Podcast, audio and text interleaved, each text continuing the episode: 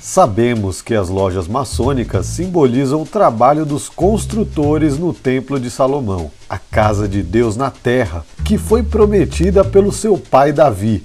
Mas a origem dessa lenda para figurar os estudos na maçonaria não é conhecida por tantas pessoas. Claro que a base de muitas histórias na maçonaria é a Bíblia, mas mesmo assim há algumas adaptações e particularidades sobre como essa história foi parar nos rituais maçônicos. Fala pessoal, beleza?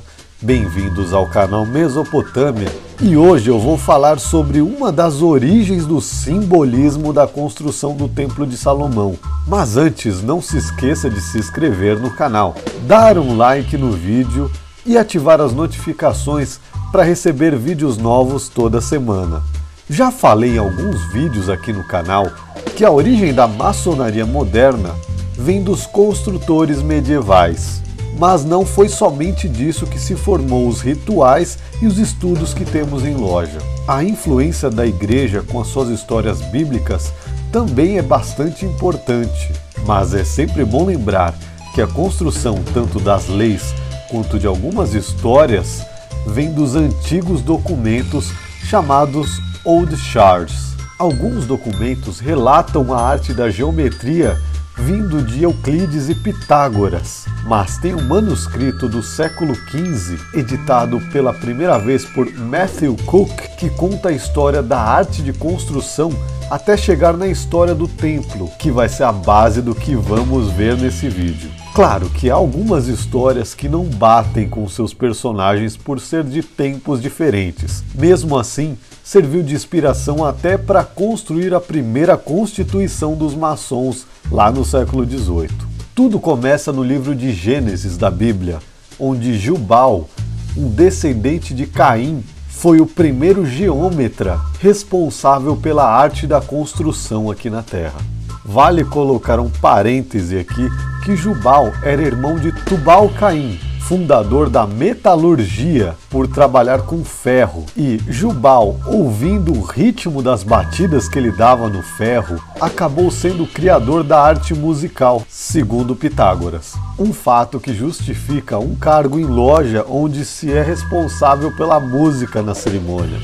Jubal sabia que Deus castigaria com água e fogo toda a humanidade pelos pecados cometidos aqui na Terra. E então ele resolveu criar duas colunas resistentes para registrar as artes e as ciências e assim ser perpetuada pelos povos que viriam no decorrer do tempo. É dito no documento que Pitágoras achou uma coluna e Hermes achou a outra, levando assim o conhecimento para toda a humanidade.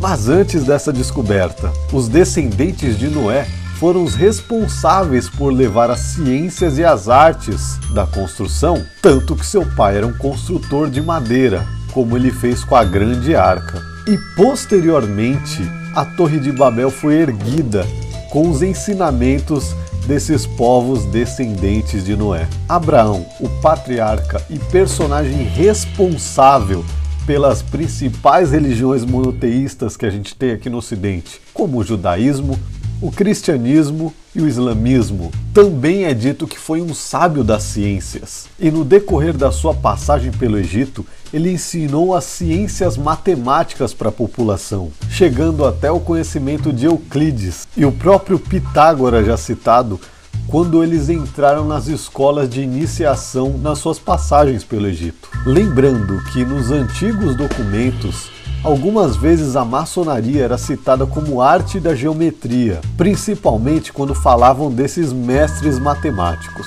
Voltando para a origem do templo, quando Davi se tornou rei, ele sabia que tinha a missão de construir um grande templo que seria a morada de Deus aqui na terra. E por isso começou a dar direitos e algumas regalias para os construtores, ou seja, os maçons daquela época. Essa missão de construção sabemos que ficou para o seu filho, o então rei Salomão. Ele teve a ajuda de um grande amigo do seu pai, o rei de Tiro, chamado Irã, que enviou o melhor construtor da sua terra, um mestre de construção chamado Irã Abif. Por ser uma construção voltada para uma finalidade divina, no modernismo, simbolicamente, isso faria uma aproximação do responsável pela construção com uma espiritualidade particular de cada membro de acordo com a sua crença. Por isso, dentro do templo temos diversos utensílios voltados para a construção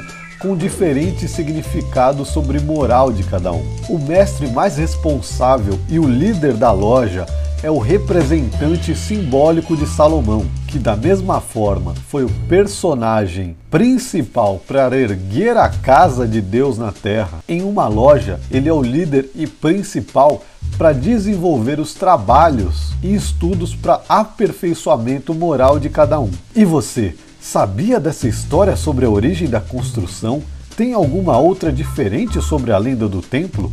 Conta pra gente aí nos comentários. Não se esqueça de compartilhar o vídeo para levar o conhecimento ao máximo de pessoas. Até a próxima. Um abraço.